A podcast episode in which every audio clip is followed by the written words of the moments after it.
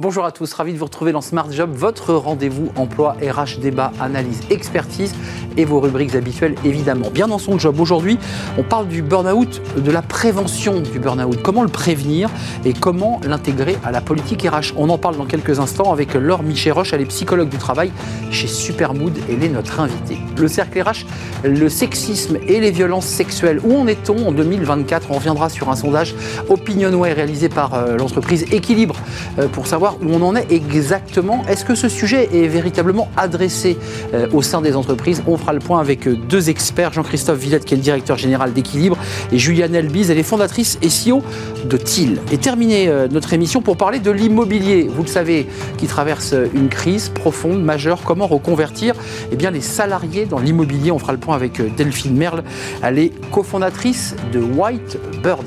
Tout de suite, bien dans son job.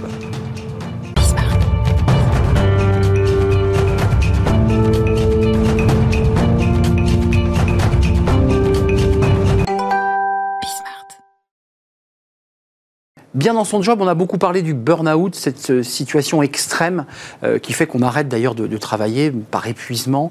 Euh, comment faire pour le prévenir? On en parle avec Laure Miché-Roche. Bonjour Laure. Bonjour Arnaud. On est très heureux de vous accueillir. Vous êtes psychologue du travail chez Supermood, Supermood qui vient régulièrement ici par l'entremise de Kevin Bourgeois.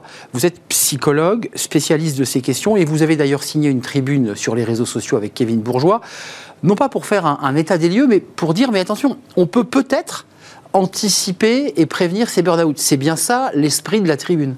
Oui, tout à fait. On a, on a eu tendance jusqu'ici à considérer que le burn-out était une affaire individuelle, hein, que c'était des individus qui avaient des problématiques euh, personnelles ou qui avaient probablement une tendance à s'impliquer. Alors c'est partiellement vrai, mmh. mais euh, c'est aussi en lien avec l'environnement dans lequel ces individus se trouvent. Donc le burn-out est aussi l'affaire des entreprises et avant tout l'affaire des entreprises. C'est pour ça que dans, dans, le titre de cette rubrique, c'est l'intégrer aux politiques RH, parce que c'est vrai que souvent on traite ce sujet quand l'accident a eu lieu, c'est-à-dire que le RH constate qu'elle a un collaborateur qui est en arrêt maladie longue durée, et puis on va découvrir qu'il est en burn-out. Est-ce qu'on peut l'éviter? Est-ce qu'on peut le prévenir? Alors justement, c'est ce qu'on ce essaye de, pousser. Aujourd'hui, on est beaucoup dans euh, le traitement individuel. On propose des séances de yoga, de la méditation, etc. sur le aux, collaborateurs. Mais finalement, il y a des choses à faire probablement en amont. Euh, donc les entreprises euh, peuvent mettre en place des choses très pratiques. donc l'incitation à la déconnexion. On peut même de manière tout à fait ferme interdire l'utilisation, par exemple, des emails, passer une certaine heure. il y a toute une responsabilité également des, managers euh, qui peuvent euh, être déjà euh, des modèles. Évidemment, un manager, s'il vous écrit à 21h le dimanche soir, vous vous sentez un peu plus obligé d'y répondre, alors que si lui-même est totalement déconnecté et s'interdit ce genre de, de, comportement, ça va évidemment avoir, avoir un impact. Et puis, il y a pas mal de choses à faire en amont également. En amont, c'est quoi? Ça veut dire quand vous allez voir les... Quand Superboot pose sa, sa petite sacoche devant un RH, qu'est-ce qu'il lui dit? Est-ce que vous avez les bons indicateurs? Est-ce que vous avez les bons signaux faibles? Parce que tout l'enjeu de ce burn-out, c'est d'aller capter les signaux faibles. Exactement. Et donc c'est pour ça que nous, chez Supermood, donc on, est une, plateforme, on est la première plateforme engagement collaborateur. Donc notre rôle et la façon dont on intervient auprès de nos 250 clients, un tiers du CAC 40, c'est de proposer euh, une plateforme de sondage. Donc en fait de prendre le pouls de l'entreprise, parce que finalement pour agir, il faut déjà faire un état des lieux de la situation de votre entreprise. Euh, vous dites quand dans votre tribune, il est urgent d'en finir avec le silence imposé par le burn-out. Et je trouve que c'est un titre à double sens, parce que évidemment, celle ou celui qui est atteint de cette, ce syndrome bah, se retrouve isolé. Et là, j'imagine que c'est quoi Une forme de tabou, le silence? Vous le compareriez à un tabou dans l'entreprise, le burn-out? Oui, c'est-à-dire que c'est assez compliqué, parce que finalement, un collaborateur qui est très engagé, l'entreprise pourrait se dire, mais c'est une quelle bonne nouvelle euh, Il va bien travailler, donc pourquoi le freiner dans son élan? Donc on a tendance à ne pas toujours intervenir quand on a euh, des collaborateurs qui sont comme ça surengagés. Euh, quand même, ce chiffre que vous citez dans votre étude, c'est Empreinte Humaine qui vient sur notre plateau, sondage OpinionWay, 34% des salariés seraient touchés par le burn-out quand on voit ce chiffre, il nous explose au visage. Enfin, c'est colossal. Et ce qui vient d'ailleurs faire écho au mot silence, ou tabou pour le moins. Oui, alors je pense que ce chiffre est quand même assez important, mais peut-être ne reflète pas complètement la réalité. Euh, il me semble qu'on utilise la terminologie de burn-out beaucoup, et peut-être un peu à l'excès. Hein, un peu galvaudé, vous dites? Un peu, c'est-à-dire que c'est pas un simple coup de mou, hein, le, le, burn-out. C'est très profond. C'est très profond. Les gens mettent parfois des mois à s'en remettre. Hein. On a des mm. arrêts maladie de, plusieurs mois, parfois même un an. Quand ils s'en remettent, je suis tout à fait d'accord avec vous, ils s'en remettent pas toujours. Euh, donc j'aurais tendance à revoir ce chiffre un peu à la baisse. Peut-être les 34% sont des gens qui se déclarent très fatigués. Et il y en a beaucoup, effectivement. Un mot avant de nous quitter, et même plusieurs, parce que là, je me tourne vers la psychologue. Là, vous, nous parlez de Supermood, de cet outil qui est effectivement très efficace euh, pour détecter les signaux faibles. Mais vous, la psychologue, les, les, personnes potentiellement que vous avez pu rencontrer au cours de votre carrière et à Supermood, c'est quel profil Ceux qui, se déclarent ou qui disent je suis au bord du burn-out, c'est quoi? C'est ceux qui veulent bien faire, ceux qui veulent euh, toujours en faire plus, c'est quoi? Alors le burn-out, c'est en général un déséquilibre entre un engagement et un manque de reconnaissance. Alors qu'est-ce qui se passe quand ces collaborateurs ne se sentent pas suffisamment reconnus? Ils vont pas se mettre en retrait dans un premier temps, au contraire en fait. Ils vont accélérer. Ils, vont accélérer. Et donc ils vont se surinvestir. Coucou, je suis là encore plus quoi. Voilà, exactement. Et donc on a, on a un peu euh, dit par moment que finalement quelqu'un qui tombait en burn-out, bah, c'était entre guillemets quelqu'un de fragile, alors que c'est plutôt l'inverse. Les personnes qui sont plus à distance de leur job vont être tout à fait en capacité de prendre du temps. Ce sont au contraire les battants, ceux qui sont à fond. D'où la chute encore plus vertigineuse quand ils tombent, c'est bien cela. Exactement, exactement. La, la, chute est encore plus terrible pour les battants, pour les guerriers, pour ceux qui se sentent invincibles en fait. Tout à fait, tout à fait. À un moment donné, le corps lâche, parce que c'est quand même ça hein, ce qui se passe, c'est qu'à un moment, euh, il n'arrive plus à se lever, euh, ça, les, les, relations émotionnelles euh, sont, sont plus complexes. Écoutez les conseil de Supermood, lisez cette tribune. Il est urgent d'en finir avec le silence imposé par le burn-out pour adresser réellement, ou en tout cas anticiper les signaux faibles. C'est bien ça le message que vous portez euh, pour essayer de les éviter, ces burn-out, parce que c'est un coût évidemment pour la, la, collectivité. Le sondage Opinion indique que sur les 34, il y en a 13 quand même en, forme sévère, ce que mhm. vous expliquez tout à l'heure. Merci Laure Michel Roche d'être venue nous rendre visite. Je vous en prie, avec un vrai plaisir. Psychologue du travail chez Supermood, on l'aura compris et, ce, et cet article, et évidemment cette euh, plateforme. On tourne une page et on s'intéresse à un sujet dans l'actualité aussi, qui d'ailleurs peut provoquer ce, sexisme ou ces violences sexuelles, peut peut-être même provoquer des, des burn-out ou des très fortes tensions psychologiques. On parle du sexisme et justement des violences sexuelles dans le cercle RH, qui est notre débat, et j'accueille mes invités.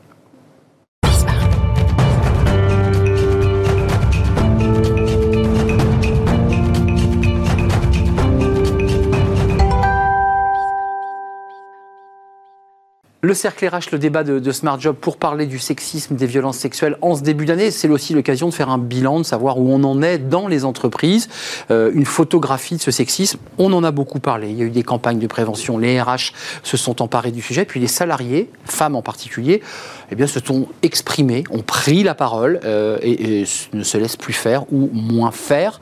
On en parle parce qu'il y a une étude passionnante d'Opinionway et du cabinet Équilibre et je vous présente mes, mes invités. Jean-Christophe Villette, j'évoquais Équilibre, je vous présente en premier euh, directeur général du, cabinet Équilibre, études avec Opinionway pour une photographie de la situation. Euh, Équilibre, qui est un cabinet de conseil RH, euh, mais risques psychosociaux et organisationnels, organisation. exactement. Bonjour. merci d'être là et ravi de vous revoir. Et, Juliane Elbis, vous étiez venue il y a deux ans sur le plateau de Smart Job. On est très heureux de vous retrouver. Et vous êtes la fondatrice et la CEO de TIL, qui est une plateforme euh, comment vous définiriez TIL TIL, c'est la première plateforme de santé mentale à destination des collaborateurs et des entreprises. Formidable. Euh, un chiffre et, l'étude, parce que vous l'avez commandée au Opinionway, elle est assez intéressante parce que, évidemment, il y a encore du chemin à faire, mais quand on regarde attentivement l'étude, on voit que quasiment sur tous les items, on a des moins 5, moins 6, moins 7. Ça veut dire qu'il y a encore du chemin, mais qu'on a parcouru du chemin sur ce sujet. Vraiment ou pas? Alors, il y a une tendance la tendance, c'est une légère diminution des chiffres. Alors, pour rappel, c'est le deuxième volet de l'Observatoire. Donc, on avait un premier volet il y a maintenant deux ans. Donc, on a deux ans d'écart entre les mesures et on a ce chiffre que vous rappelez 49% des actifs exposés au moins à un agissement à connotation sexuelle euh, et ou à connotation sexiste. On avait 60% il y a deux ans il y a une tendance, mais ce premier résultat, c'est aussi l'objectivation que le sexisme est euh, encore enraciné euh, dans la réalité des relations de travail. Alors, je ne veux pas ramener tous les sujets à l'actualité, même si on est une chaîne de télé et que l'actualité, ça compte. Il y a eu l'affaire Gérard Depardieu au plus près de nous, euh, et on voyait que, ce comédien, cette star, avait eu des comportements sexistes, non pas avec ses épouses, des comédiennes souvent très connues, mais très souvent avec des collaboratrices et des subalternes technicienne, coiffeuse, maquilleuse. Dans les études que vous avez, est-ce qu'il y a un rapport de classe comme ça dans cette relation au sexisme? Je vous déboussole dans ma question ou pas? Un peu. Alors, il y a, je ne sais pas s'il y a une étude qui montre qu'il y a des rapports de classe. Ce qu'on voit. En un mot, quand on est le chef, on a plus de pouvoir sur une femme pour le dire simple Ça arrive aussi à tous les échelons de l'entreprise. Et effectivement, les femmes sont plus touchées même si ça ne touche pas que les femmes. Vous le ressentez, vous, qu'on est sur le bon chemin? On entend qu'on était à 60, on est passé à 49, ça reste élevé, mais vous sentez qu'il y a quand même un travail de fait, je dirais, des consciences, indépendamment des organisations, les consciences alors, il y a un travail de fait sur le sexisme en particulier et sur les sujets liés à la santé mentale et aux risques psychosociaux en général. Et je pense que dans les 3-4 euh, dernières années, on a peut-être gagné quelques décennies de maturité sur ces sujets-là en libérant la parole, même si certains sujets en particulier les violences sexistes, restent dans une certaine mesure encore assez tabous. Mais on a quand même libéré la parole et mis les sujets liés à la santé mentale des collaborateurs et aux risques psychosociaux en particulier beaucoup plus sur le devant de la scène, donc on en parle plus. Et ça explique aussi euh, qu'il y ait une légère amélioration, même si les chiffres sont encore assez édifiants. On va voir les cinq items on n'a pas mis tout, parce qu'évidemment, il y avait tous les items possibles liés au sexisme, aux violences sexuelles. On a choisi les cinq premiers, mais juste un mot. Vous associez d'ailleurs immédiatement euh, euh, le sexisme et euh, RPS, risques psychosociaux. Il y a un lien direct? Oui, il y, a un, lien direct. Euh, les violences sexistes et sexuelles font partie des violences relationnelles au sein des organisations. Et au sein de ces violences relationnelles dans les organisations, les violences sexistes et euh, à connotation sexuelle sexuelle euh, ont leur place. Et un des enseignements de ce deuxième volet du baromètre équilibre Opinionway, c'est la méconnaissance, voire l'ignorance de la réalité de ces sujets au regard des définitions. Je pense qu'on peut inviter euh, de façon très bienveillante les téléspectatrices et les téléspectateurs à aller jeter un œil sur la définition du sexisme, à aller jeter un œil sur la définition du harcèlement sexuel, que ce soit dans le code du travail ou dans, ou dans le Même du harcèlement tout court d'ailleurs. Et du harcèlement, euh, voilà. Moi je suis harcelé, mais non, mais en fait, du harcèlement dans vous allez travailler en fait. Euh. Et si vous posez Arnaud la question de, enfin, si on pose la question de façon ouverte, avez-vous été exposé au cours des 12 derniers mois? Je précise que le chiffre, c'est au cours des 12 derniers mois en France, en situation. C'est pas sur l'ensemble de la carrière. C'est pas sur l'ensemble de la carrière. Et si on pose la question ouverte, vous aurez entre une personne euh, à une personne sur euh, à deux personnes sur dix mm. euh, qui déclarera être exposée. Et quand on utilise un outil de mesure robuste et rigoureux, avec notamment euh, un menu déroulant qui prend des exemples issus des, exemples concrets issus de la, littérature juridique, euh, dont la jurisprudence, vous arrivez à ce chiffre de 49%. Donc il y a une méconnaissance et une ignorance qui est mise en, évidence à travers ce sondage, d'où l'importance, vous en parliez, et il faut qu'on continue de renforcer les mesures de prévention, de sensibilisation notamment. Alors on revoit le chiffre de 49%, j'aimerais qu'on voit les, cinq items qui, donnent comme ça une idée aussi de, la qualification euh, des des cinq items. On va les voir pendant que Nicolas Juchat cherche et fouille euh, dans, nos archives euh, images. Euh, un mot quand même sur c'est envoyé, on le voit. Regardez, le comportement sexiste les plus courants au travail, 34% sont les blagues à connotation sexuelle. Là, ça baisse, hein, dans, moins Ça baisse de 10 points. De 10, points. 28% blagues se référant au sexe genre d'une personne. 16%, euh, il y a eu des remarques appuyées sur le physique et la tenue. 12% euh, remarques associant les compétences sexe et genre. Et 11% le sentiment d'humiliation euh, lié au sexe et au genre. C'est quelqu'un qui s'est senti humilié parce qu'il avait un genre en particulier euh, donc ça, c'est très intéressant. À titre d'exemple. À titre. Euh, l'exposition aux, blagues à connotation sexiste et à connotation sexuelle, on observe peu de différence entre les hommes et les femmes dans les, dans les résultats. En revanche, euh, pour ce qui concerne le rapport entre la compétence et le genre et les regards insistants, les regards appuyés ou les remarques sur les tenues vestimentaires, on a deux fois plus de femmes qui sont exposées à ces comportements que d'hommes. Euh, ça aussi, par rapport au travail que vous menez sur euh, les risques psychosociaux sur votre plateforme, est-ce que vous avez ces indicateurs-là? Alors, ce qu'on voit, c'est pas le niveau de granularité face au sexisme. En revanche, euh, ce que montrent les études, c'est que quand on parle de détresse psychologique en entreprise ou de stress aigu en entreprise, les femmes sont plus touchées que les hommes. Clairement. Alors, il ne faut pas en faire un sujet uniquement euh, de femmes, hein, parce qu'il ne faut pas non plus devenir euh, caricatural. Mais c'est vrai que les femmes sont plus exposées, donc on le voit tout à fait, oui. Euh, seconde partie, alors il y a cette étude qui fait une photographie, ça va mieux, mais il reste encore du chemin. Parlons des organisations maintenant. Les services RH. Est-ce que la parole s'est libérée? Est-ce que les salariés vont plus facilement pousser la porte d'un bureau du RH Comment vous regardez ce, sujet-là? Parce que c'est jamais simple à gérer. Je leur dis, l'affaire de Pardieu, c'était des personnes qui potentiellement, et vous le dites dans le sondage, certaines ne vont pas parler parce qu'elles avaient peur de perdre leur emploi. Euh, c'est un sujet quand même. Non? Si, si, c'est un sujet. Vous parliez tout à l'heure aussi de la méconnaissance des mots et, le besoin de démocratisation. Et donc, c'est vrai pour le sexisme, c'est vrai pour les risques psychosociaux et c'est vrai pour la santé mentale en général. Nous, ce qu'on voit, c'est qu'aujourd'hui, il y a un vrai tournant, euh, je dirais, par, rapport à 2020, donc euh, il y a trois ans, peut-être quatre ans. Euh, il y a un vrai tournant sur la prise en compte de ces sujets-là par les entreprises, par les directions des entreprises et par les DRH en particulier parce que c'est une demande aussi qui vient des collaborateurs. Hmm. Pourquoi Ce qu'on voit, c'est qu'aujourd'hui, il y a 70% des millennials qui disent être déjà partis d'une entreprise pour des raisons liées à la santé mentale. Alors ça peut être, comme vous le disiez très bien et comme vous le rappeliez, le sexisme, les violences sexuelles, le harcèlement, ça fait partie des RPS. Ça peut être d'autres sujets, mais il y a une vraie demande des collaborateurs. De prise en compte de ces de sujets. prise en compte de ces sujets-là dans les politiques RH. Jean-Christophe Villette, vous qui accompagnez les, organisations, qu'est-ce qu'elle vous dit sur ce sujet? On ne peut pas l'adresser, c'est compliqué, c'est de l'ordre de l'intime, c'est toujours complexe. Hein un, lien, si vous permettez, par rapport euh, aux, millennials, donc ça couvre pas et, voilà, de façon parfaite, mais euh, sur la tranche d'âge 18-29 ans, hmm. le chiffre de 49% qu'on a partagé est en réalité de 62%. Oui, j'ai vu, vous avez rajouté le, Un point, voilà, une différence très significative. Après, vous parliez des RH il y a un résultat qui est très intéressant dans, dans ce deuxième volet, c'est que sur 100% de situations qui ont été vécues par les personnes interrogées, il n'y a que 19% de ces situations qui sont associées au sentiment qu'elles ont été traitées de façon satisfaisante par la fonction RH. Je pense que ce résultat doit nous mobiliser pour continuer les efforts dans ce sens-là. Et une situation sur deux n'est pas remontée euh, au niveau de la fonction RH. Donc la fonction RH est en ignorance euh, d'un certain nombre de situations. Comme les élus, c'est le même chiffre, et c'est la même chose au niveau de l'encadrement. Vous parliez tout à l'heure du rapport entre les différentes personnes. Les situations, en tout cas, qui est auteur euh, de la plupart des situations, c'est principalement les collègues. Dans quasiment une situation sur deux.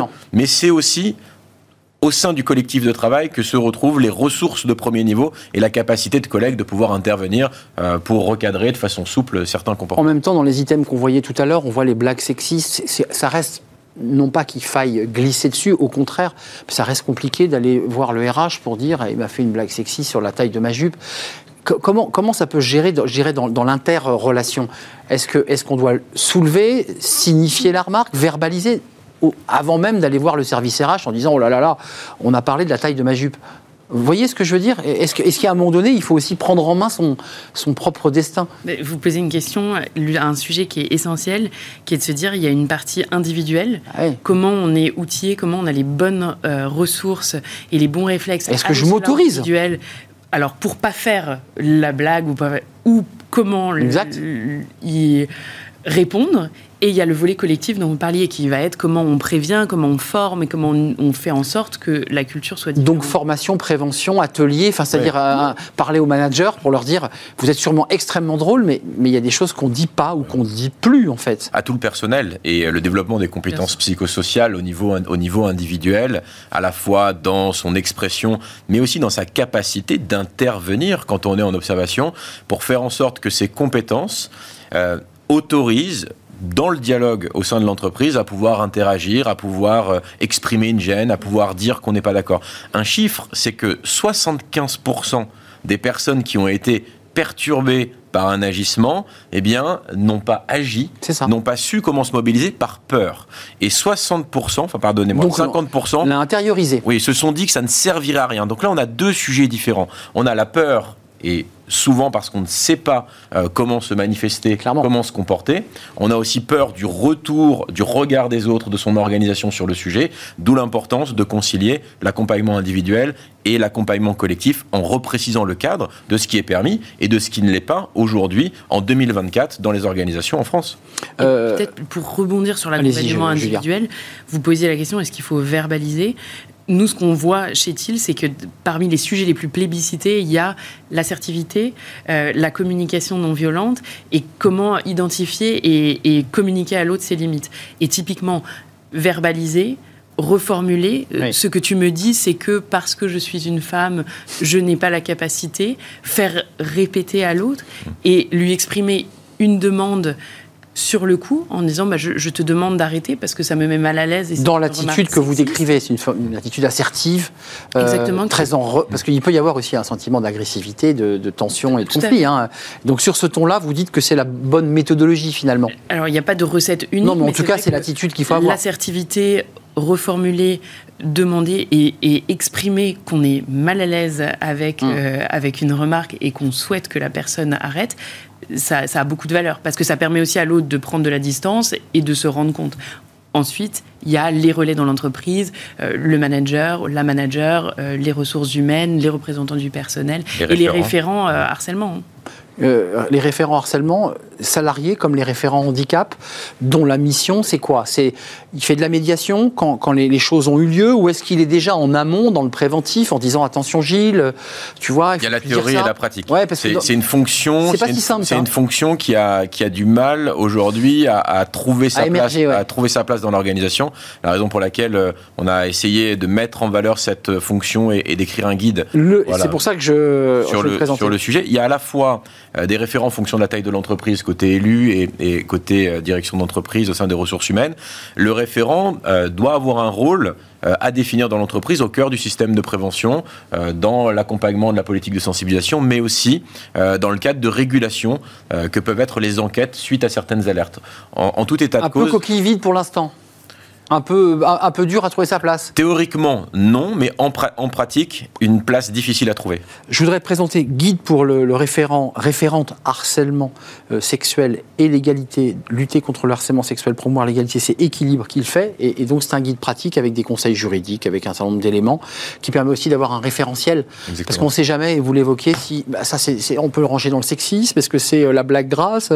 C'est compliqué ça. Et, vous de votre côté, vous avez des outils aussi qui, qui, qui apporté la data, j'imagine, et, du, et, ensuite du conseil aux entreprises Oui, exactement. Nous, ce qu'on va regarder, c'est du côté individuel, comment on outille chaque personne, comment on forme euh, les managers et les individus à éviter ces comportements-là, et côté collectif, comment en agrégeant la donnée euh, de chaque collaborateur, collaboratrice de façon anonyme, on va pouvoir repérer les signaux faibles, euh, perte de confiance en soi, stress accru. Et là, c'est à creuser. Nervosité. Et là, il faut effectivement. On ne sait pas si c'est du sexisme ou du harcèlement, mais en tout cas, il y a, quelque chose. il faut aller chercher la, data donne des, signaux faibles.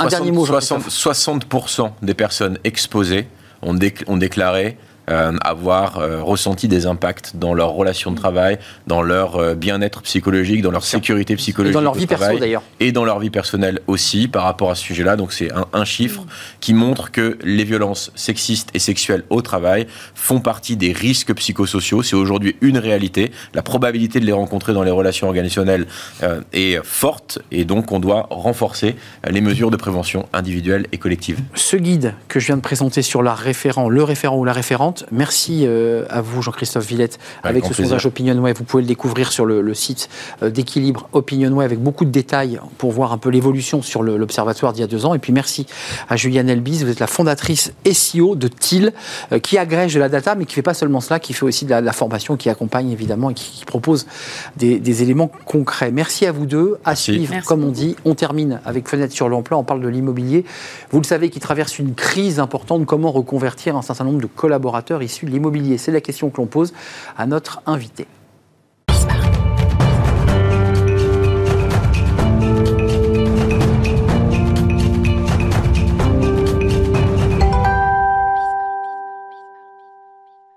fenêtre sur l'emploi, la crise immobilière est, vue euh, à travers la fenêtre de ceux qui travaillent dans le secteur. il y a pas mal de secteurs, et le secteur du neuf, de la promotion immobilière, bah, qui sont en difficulté parce que les taux ont monté et en même temps, il n'y a pas de terrain pour construire. Donc à la fin, bah, les entreprises ont du mal. On en parle avec Delphine Merle justement de cette reconversion possible. Euh, vous êtes la cofondatrice de White Bird et vous êtes à l'origine administrateur de biens, administratrice de biens, et vous avez créé un réseau euh, partout en France d'administrateurs, euh, en franchise j'imagine. Exactement. Qui portent l'écusson White Bird. Voilà. avec des règles, avec... Alors on parle avec vous parce que vous êtes une vraie professionnelle de ce, de ce secteur, de ces destructions d'emplois. Elles sont réelles ou elles vont arriver? C'est en ce moment ou ça va arriver? Ah bah, il y a quand même eu en 2023 une baisse des transactions de, de 21%, donc c'est quand même colossal. Et le, nombre de, fermetures d'agences immobilières a augmenté de 84% au dernier trimestre 2023. Donc on est vraiment dans le dur, on peut le dire. Il y a vraiment des professionnels qui se prennent la crise de plein fouet. Euh, et donc effectivement, il faut se, réinventer il faut aussi se tourner vers des métiers peut-être un peu plus euh, pérennes, euh, en tout cas qui résistent mieux à la crise. Alors je vous vois arriver. Quand on peut plus vendre et quand on peut plus fabriquer puis commercialiser, vous dites bah, les nouveaux métiers, il faut repartir dans la gestion de biens. Exactement, l'administration de biens, donc syndic et gestion locative, et d'autant plus que c'est un métier dans lequel on a maintenant beaucoup de choses à apporter à nos clients, notamment dans le cadre de la rénovation énergétique. Mmh. Et il y a un vrai enjeu euh, de stratégie patrimoniale euh, à élaborer avec les clients, à bâtir, parce que euh, dans un an, deux ans, trois ans, en fonction des typologies de, de logements, vous serez coincé, vous ne pourrez plus louer vos, appartements et vous allez devoir euh, investir euh, des, sommes conséquentes. Alors, vous nous dites, bon, et c'est pas, vous n'en êtes pas responsable, on a une crise terrible de l'offre et de la demande côté neuf, mais là, vous nous annoncez en 2026 qu'une partie des propriétaires qui avaient euh, bah, mis leurs économies dans un appartement, on va leur dire, ben non, vous ne le vendez plus parce que c'est une passoire. Donc quoi, il y a une deuxième crise vous qui se prépare plus, Vous le louez plus surtout. Vous oui. le louez plus, c'est fini, donc il n'y a, a, plus de rentrée d'argent. Exactement, il y a un vrai, il y a, il y a un vrai, un vrai défi euh, et, euh, il, y a, il y a un gros challenge pour les professionnels de, de l'immobilier pour accompagner tous les propriétaires euh, dans le cadre de la rénovation et en tout cas de l'investissement pour euh, commencer euh, ce, ce, cette transformation vous dites on bascule, on va vers la, gestion de biens, et vous dites qu'il y a des opportunités, on peut aussi faire du service, du conseil, et puis c'est ça c'est vous qui le dites, il faut changer de posture. Il ne faut pas être dans du ponctuel, c'est-à-dire on voit deux fois par an son, son client parce que c'est un peu un passage obligé. Vous dites non, il faut travailler dans la durée, il faut quoi Il faut créer une sorte de relation de confiance? Exactement. L'immobilier, ça reste un métier très local, c'est un métier de proximité. En fait, on est fort en immobilier quand on connaît très bien son parc, quand on le maîtrise, quand on connaît ses, ses particularités. Donc euh, cette localité, euh, nous on l'accompagne en, proposant à nos partenaires de faire ce qui est le, plus difficile, le plus pénible, on va dire, c'est la partie back-office administrative qui est peut-être pas la plus excitante, et, et, et, en revanche de leur laisser le temps justement d'être sur le terrain, de choisir les bons fournisseurs, de bâtir les bonnes stratégies avec les clients en local. Qu'est-ce que vous leur demandez? Parce que la franchise, ça veut dire qu'il faut qu'ils respectent un certain nombre de règles, de critères, de qualité. C'est quoi les qualités que vous leur, euh, leur demandez? Alors, c'est, euh, je pense que le, premier point qui est le plus important, c'est la, la, passion de l'immobilier. C'est un métier qui est passionnant, mais un métier qui est super engageant. Donc, on a besoin d'avoir des, des, partenaires qui, qui, partagent cette, cette envie de, de, faire de l'immobilier. C'est le, premier point, très clairement. Le deuxième point qui est très important pour nous, c'est, l'obsession de la satisfaction client. Euh, c'est un métier dans lequel euh, on peut avoir un impact très positif, mais si c'est pas bien fait, contrario, ça peut avoir aussi euh, vrai, une image des, des, conséquences, une image, etc. Donc nous, on est très attentifs à ça. Et ensuite, on veut des gens engagés sur le terrain euh, et qui passent du temps euh, auprès des clients. Euh, un, un, dernier mot quand même. Ça, ça, veut dire que là, c'est un passage refuge où vous dites c'est quand même un, un, secteur qui va se développer et qui va durer? Parce qu'on entend le, la stratégie, bah, l'activité se réduit dans la vente, on part en gestion. Vous dites non, il faut, on, on, peut creuser son sillon dans la durée dans ce, dans ce secteur. Bien sûr, bah, et d'ailleurs, c'est des secteurs dans lesquels euh, les entreprises sont très pérennes. Euh, c'est un secteur dans lequel euh, il y a beaucoup de, de création d'entreprises chaque année. Euh, il y a plus de 300 entreprises qui se créent dans l'administration de biens chaque année. Oui, alors je, parle, je parle même ouais. avant la crise. Hein, donc, mm. donc ça veut dire que c est, c est, ce sont des métiers qui, sont, qui apportent de la stabilité et qui permettent aussi de, de, de créer une relation avec le client final qui permettra quand, quand, le, quand, la transaction sera de nouveau euh, de repartir. Euh, au top, de repartir avec vraiment des super bases euh, et un, un, parc de clients Merci Delphine Merle, vous êtes la cofondatrice de White Bird, l'oiseau blanc. Euh, c'est bien ça, hein? Voilà, c'est ça. Euh, vous êtes spécialisée dans l'administration de, de, biens, avec un réseau de franchisés justement sur les administrateurs de, de biens. C'est un métier d'avenir, c'est ça Exactement. que vous êtes venu nous dire. Et c'est un métier génial. Génial. Ben voilà, vous nous avez transmis votre passion. L'émission est terminée. Merci à vous, merci de, de votre fidélité et de votre passion aussi pour certains d'entre vous qui réagissez beaucoup sur les réseaux, qui nous faites partager vos, vos réactions. Euh, je vous retrouve très très bientôt évidemment. Angel à la réalisation. Je remercie Saïd au son et je remercie l'équipe de programmation Nicolas Juchat et euh, notre ami Alexis Mathieu. J'allais l'appeler Mathieu Alexis et je m'en excuse. Je vous dis à très très bientôt. Bye bye.